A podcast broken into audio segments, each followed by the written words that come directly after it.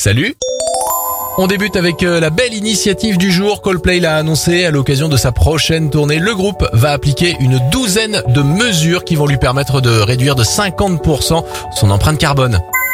C'est officiel, la banque postale va se débarrasser de 1,2 milliard d'euros d'actifs investis dans les énergies fossiles. Le but, agir concrètement contre le réchauffement climatique et continuer sa stratégie de décarbonisation.